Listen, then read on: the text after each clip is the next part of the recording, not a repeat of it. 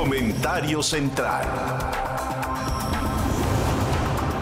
Equilibrio.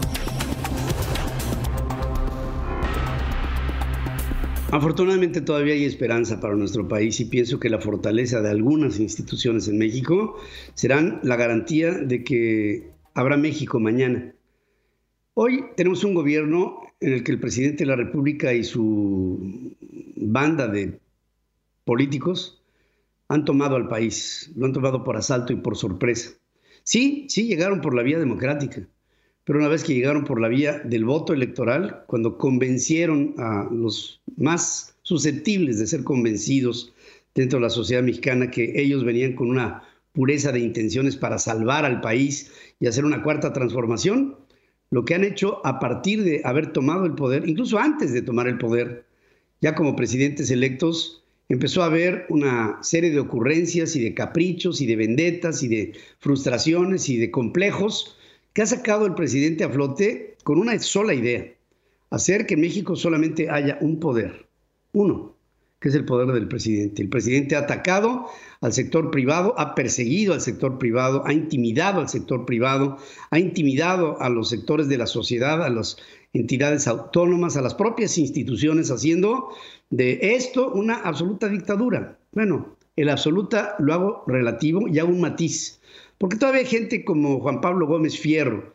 este hombre, este joven juez segundo, eh, especializado en competencia económica, decide el día de ayer que la ley de la industria eléctrica no procede y por lo mismo opta por obrar en consecuencia y nulificarla para dos empresas que le solicitan el que haya un amparo en consecuencia para todas las atrocidades que propone esta ley. Y el juez dice, no puedo ser selectivo de darle solamente este apoyo a las dos empresas que me solicitan el amparo, porque entonces estaría yo favoreciendo a prácticas monopólicas y por lo mismo extiendo este amparo a todos aquellos que en el sector de las energías limpias han invertido en México. ¿Cuál es lo que, ¿Qué es lo que propone la ley de la industria eléctrica? Priorizar, antes que nada, al suministro de la energía que provee la Comisión Federal de Electricidad y su generación sucia a través de carbonos y de combustóleos. Y en último lugar, propone a la generación de las energías limpias en el sector privado, tanto nacional como internacional. Inversiones multimillonarias que ahora el juez y su determinación pudieron hacer mucho más que la sociedad, pudieron hacer mucho más que los partidos políticos de oposición, pudieron más que todas las instituciones que pudieran ser el balance algunas en su autonomía, algunas en su independencia, grupos y reductos intelectuales y de opinión y medios de comunicación, todos se vieron mínimos ante la acción de un solo juez, valiente, eso sí, que le dijo no al presidente, que le dijo no a la ley de la industria eléctrica, que fue una ley que empezó como estaba destinada, empezó para nacer muriendo, para morir naciendo. Y da el primer paso esta ley con el pie izquierdo y es nulificada por un juez. Estoy seguro que este juez, Juan Pablo Gómez Fierro, apréndanse el nombre, hoy habrá amanecido lleno de presiones. Y dentro de las presiones, las intimidaciones de un gobierno absolutista como es el de López Obrador. Estoy seguro que tendrá que aguantar vara. Y también estaré muy pendiente de él, como lo estaremos todos los mexicanos, que pensamos que la acción de este juez segundo en materia administrativa y de competencia, ha obrado como un gran mexicano, que ante una ley inconveniente, inoportuna, injusta, asaz indolente y, por supuesto, ignorante, el juez la nulifica. Con esto le cortó una mano al presidente, una mano a López Obrador, y lo dejó inhábil para defenderse. Bueno, le queda otra mano al presidente tiene un proceso para apelar a lo que dictaminó el juez y a través de un colegiado, o sea, un grupo de jueces, determinarán si se ratifica o se rectifica la acción de este hombre, Juan Pablo Gómez Fierro. Yo espero que la misma dignidad que tuvo este juez la tenga el colegiado y que determinen entre todos en el Poder Judicial que haya autonomía de un poder que hoy por hoy es una, de nuestras pocas esperanzas para salvar a México. Hoy hay algo de paz y de tranquilidad en los mercados. La voz del presidente se hizo a un lado y se silenció. Nada más que este presidente es necio y en su indolencia, ambicioso. Y su ambición lo hará seguramente a cometer alguna más de sus estupideces que gente como Juan Pablo Gómez Fierro saben defender. Y junto contigo, juez, estamos los mexicanos que todavía tenemos esperanza de sacar a México de este hoyo, el que nos ha metido el populismo rampante de un hombre que está loco. Y lo ratifico. El presidente de México ha perdido sus cabales.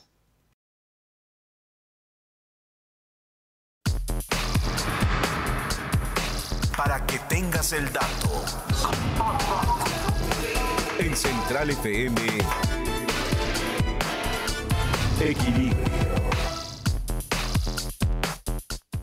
Bueno, y aquí estoy para que tengas el dato y decirles que SkyDio es una startup que fue fundada por ex empleados de Google con capital de riesgo por, fíjense, es la startup más éxito, 340 millones de dólares de capital semilla. Desarrolla una nueva generación de drones ya utilizada por las fuerzas de seguridad en los Estados Unidos.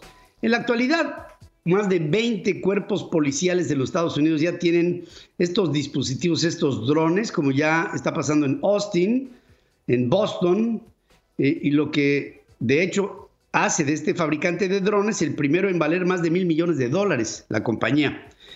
Eh, Aidan Bry, que es el CEO de Skydio, dice que sus drones operados por inteligencia artificial son los más avanzados que hay, teniendo, fíjense, la capacidad de aferrarse a objetivos y seguirlos, esquivando todo obstáculo y tomando videos de alta definición. Casi, casi James Bond, ¿no? lo van siguiendo, lo van siguiendo y les vale gorro todo lo que vaya en el camino, lo van sorteando porque lo van viendo y lo van previendo, que es más importante para evitarlo. Asegura que su software puede llegar a predecir el próximo movimiento de cualquier objeto y también de cualquier objetivo, independientemente de que sea persona o vehículo, facilitando así volar en situaciones tácticas estrechas en las que la toma de decisiones dependerían de la destreza del que va, digamos, conduciendo el dron. Aquí el dron se ve y se conduce solo. Y esto, el día de mañana, podrá tener otro tipo de equipos que puedan servir para inhibir a todo aquello que se persigue, para que tengas el dato. Para que tengas el dato, un experimento realizado con el gran colisionador de hadrones, que es el, experimento en tierra más caro de la historia, este que está en el Laboratorio Europeo de Física de Partículas, ha podido colisionar emisiones de luz con protones de alta energía que han creado partículas de materia, pero, ojo, también de antimateria. E, este estudio del fenómeno es liderado por Janusz Chatowski, que es miembro del Instituto Heinrich Nieudibansky de Física Nuclear, trabajando con, con el LHC, este, este laboratorio de hadrones, a 170 metros bajo tierra en la zona de los Alpes entre Francia y Suiza. Se trata de algo que no se había conseguido con fotones emitidos por dos linternas que al encontrarse entre sí, en, un caso normal, dos linternas pasan su luz entre sí y no se, no se ven. O sea, el haz de luz que viene de un sentido pasa y el haz de luz que viene en otro sentido pasa sin encontrarse. Lo que buscaron a través de detectores de protones es que las energías más altas disponibles lograran encontrarse, en lugar de seguirse de largo, de encontrarse. Y esto nos lleva a imágenes precisas de colisiones de fotones es decir, sí colisionan, no se pasan, sino que colisionan con lo que se busca avanzar en futuras investigaciones para llegar el día de mañana. A la, es decir, nuestros nietos seguramente, o a lo mejor hasta me adelanto con nuestros hijos ya mayores, podrán ver elementos energéticos en base a la antimateria. Es decir, la producción de energía, producto de átomos exactamente contravalentes a los átomos de la materia como la conocemos. Esto generará una fuente de energía. Y también sacar fuerza de la materia oscura, como otra manera de encontrar energías diversas, para que tengas el dato. Para que tengas el dato, ante avances tecnológicos presentes, astrofísicos han considerado que existen nuevas oportunidades para buscar tecnomarcadores en diferentes puntos del universo, por lo que la NASA decide volver a meterse en este proyecto.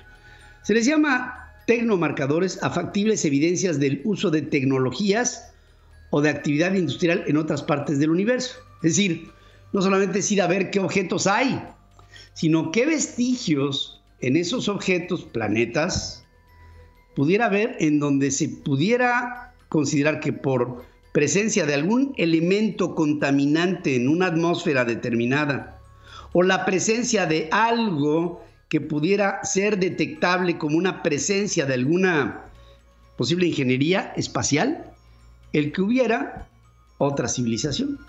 Algunas propuestas de observación en la materia exploran puntos lejanos en el espacio, mientras que otras están viendo muy de cerca a nuestro sistema solar, considerando posibles sondas que habrían sido enviadas hacia estos confines en el pasado. Es decir, antes que nosotros como hombres, como humanidad hubiéramos enviado sondas, probablemente otras civilizaciones hubieran hecho lo mismo antes que nosotros. Ya cada vez más se habla de, se, se investiga en la seguridad de que no estamos solos en el universo. En 1993 la NASA terminó su programa de búsqueda de inteligencia terrestre para lo que usaba el hoy destruido radiotelescopio gigante de Arecibo en el puerto en, Puerto Rico y las antenas Deep Space Network en California. Ahora parece que todo está obligando a organizaciones internacionales como la NASA a buscar denodadamente lo que estoy seguro vamos a encontrar eventualmente. La presencia de inteligencias iguales o por supuesto superiores a la inteligencia humana como la conocemos hasta hoy. Para que tengas el dato. Hablemos de capital a capital con Pedro Biaggi.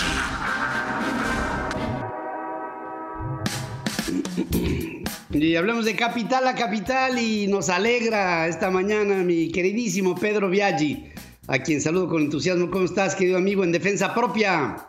Estoy preocupado, Pedro, porque tengo un pantalón para cuando estoy bien gordo y no me cierra, así que estoy mal. estoy mal, mal, mal. No tengo cintura, la perdí. Pedro. Sí. ¿Cómo estás tú? ¿Cómo está Dore? Pues yo, yo muy, bien, muchas gracias. Está, está saliendo del dolor para entrar en la recuperación. Y así es como lo veo. Ay, Dios mío, que Dios la acompañe. Un fuerte abrazo y bendiciones para todos, para ti, para ella y para toda la familia. Gracias, hermano, gracias. Pedro, es el momento de Biden. Es el hombre más buscado, el más deseado, el más encendido. O sea, todo el mundo busca a Biden. ¿Y para qué específicamente? Aquí está, vamos a comenzar de una.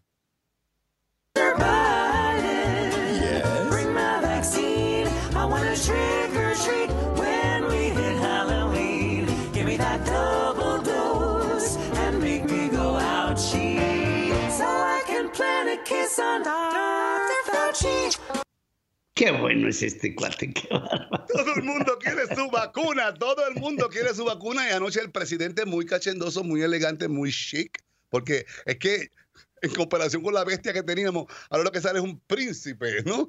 A hablarnos. Y específicamente la esperanza, eh, la ilusión es lo que más él proyecta y nos da eh, pues deseos de vivir. Así que todos los americanos pendientes, aquí vamos.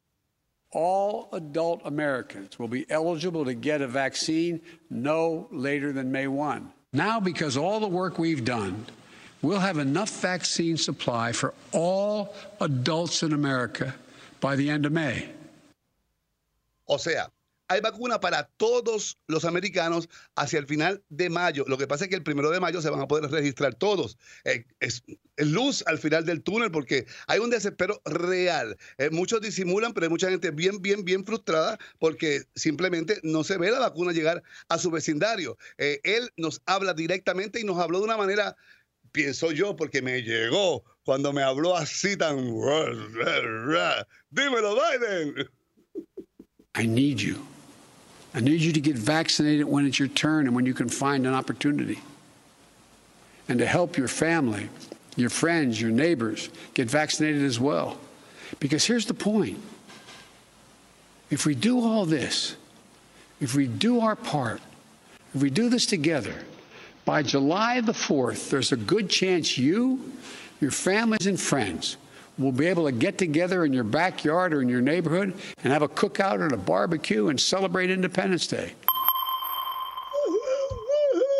Celebración, la meta. Él dice, te necesito, necesito que te vacunes tú y que vacunes a todas las personas cerca de ti. La idea es llegar al 4 de julio todos juntos y poder celebrar el 4 de julio, la gran celebración del Día de la Independencia. ¡Ay, papá!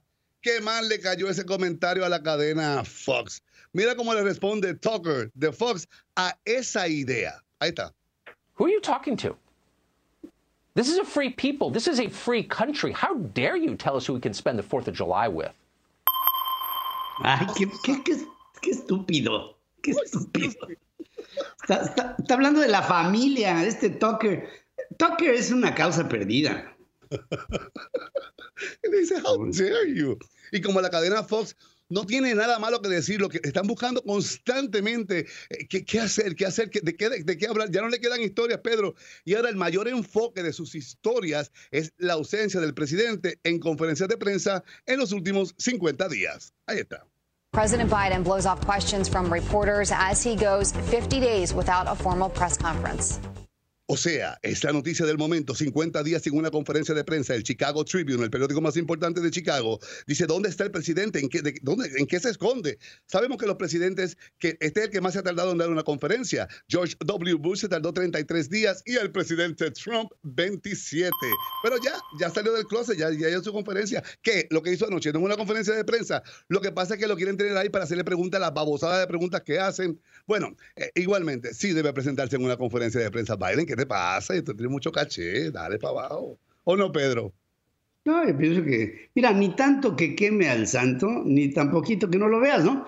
Yo, yo creo que Biden tendría que matizar, tener, este, yo, yo recuerdo las pláticas sobre la chimenea, ¿no? De Truman, ¿no? Era una vez por semana, los sábados, hablaba con las familias de los Estados Unidos. Está bien, una vez cada semana, una vez cada 15 días, poquito porque es bendito, pues sí tiene que haber una dosis, por supuesto. Exactamente. Pedro, y en la noticia que más se habló esta semana tiene que ver con Inglaterra, la reina, eh, la realeza. Finalmente, William, el príncipe William, reaccionó a los comentarios de su hermano, el príncipe Harry. Ahí está. Have you, broken, have you spoken to your brother since the interview? no, I haven't spoken yet, but I will do. And, and can you just let me know, is uh, the royal family a racist family, sir? Mira si es arrogante, son gente tan arrogante que no se pueden detener un momento, solo porque él anda con una negra en ese porque viste, salió en público por primera vez, porque todo lo calculan, todo lo hacen fríamente calculado, sale con una negra caminando por las calles para, para probarnos a nosotros que él no es racista, pero aún no ha hablado con su hermano. ¿Tú crees que si yo tengo un problema con mi hermano, la prensa se va a encargar de decírmelo? ¿O voy a estar yo como un bombero encima de él? No, hombre, no me a mí con hipocresía.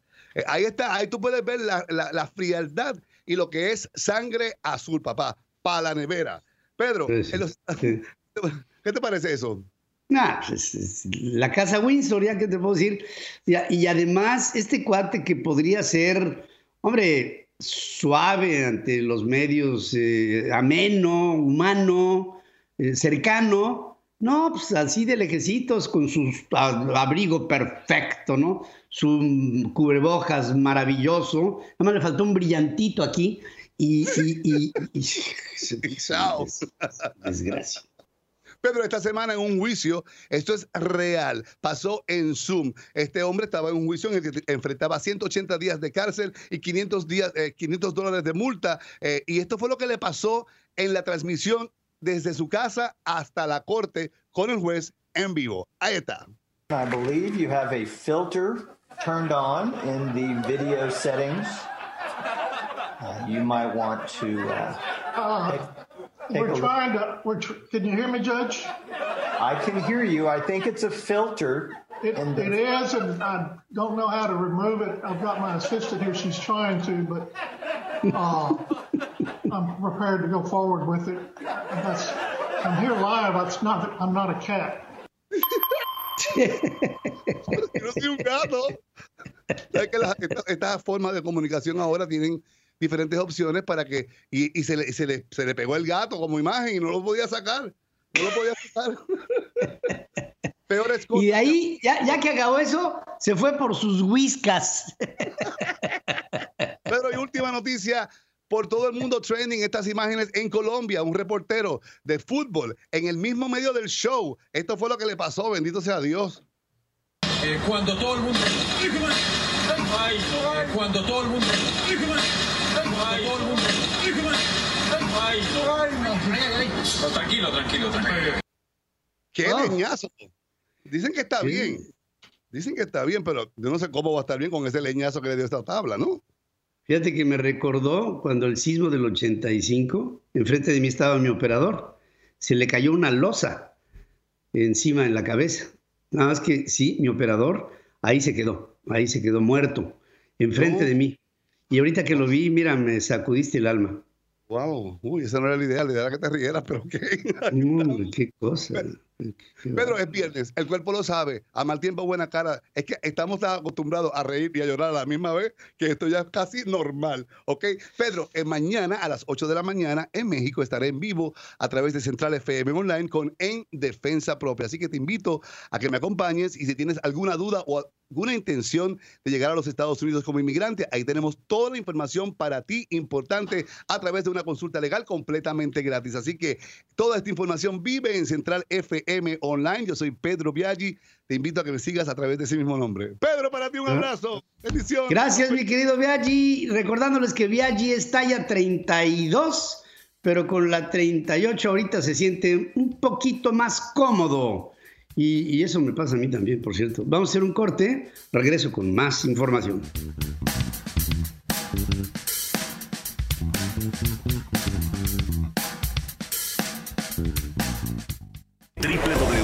www.centralfmonline.com Hay más información y análisis con Pedro Ferriz de Con. Al regresar de una pausa.